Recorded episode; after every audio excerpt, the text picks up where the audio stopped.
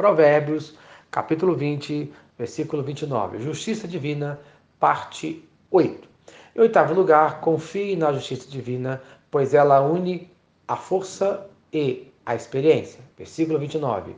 O ornato dos jovens é a sua força e a beleza dos velhos as suas cães. Isto é, a força é a habilidade dos jovens e a experiência é a habilidade dos idosos.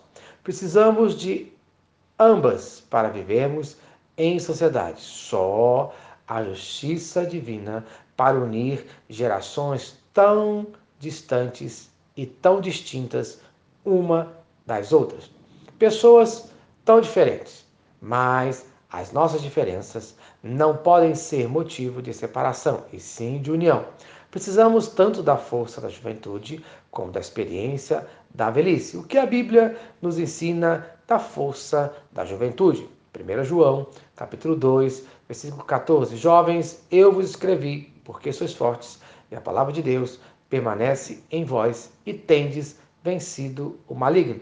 Isto é, os jovens são fortes quando permanecem na palavra de Deus, recebendo assim a força de Deus para vencer o maligno.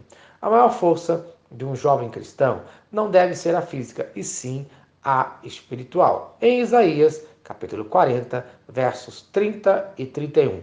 Os jovens se cansam e se fatigam, e os moços de exaustos caem, mas os que esperam no Senhor renovam as suas forças, sobem com asas como águias, correm e não se cansam, caminham e não se fatigam. Isto é, não é a força do homem que mantém a sua vida, e sim a força de Deus.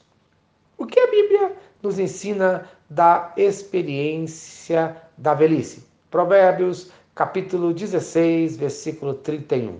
Coroa de honra são as cães quando se acham no caminho da justiça. Isto é, as cães significa cabelos brancos, que é uma demonstração de honra e uma recompensa para aqueles que têm uma vida justa. Os idosos deixam um exemplo para nós, mas nem sempre a sabedoria está com os idosos. Jó, capítulo 12, versículos 12 e 13. Está a sabedoria com os idosos? E na longevidade o entendimento? Não. Com Deus está a sabedoria e a força.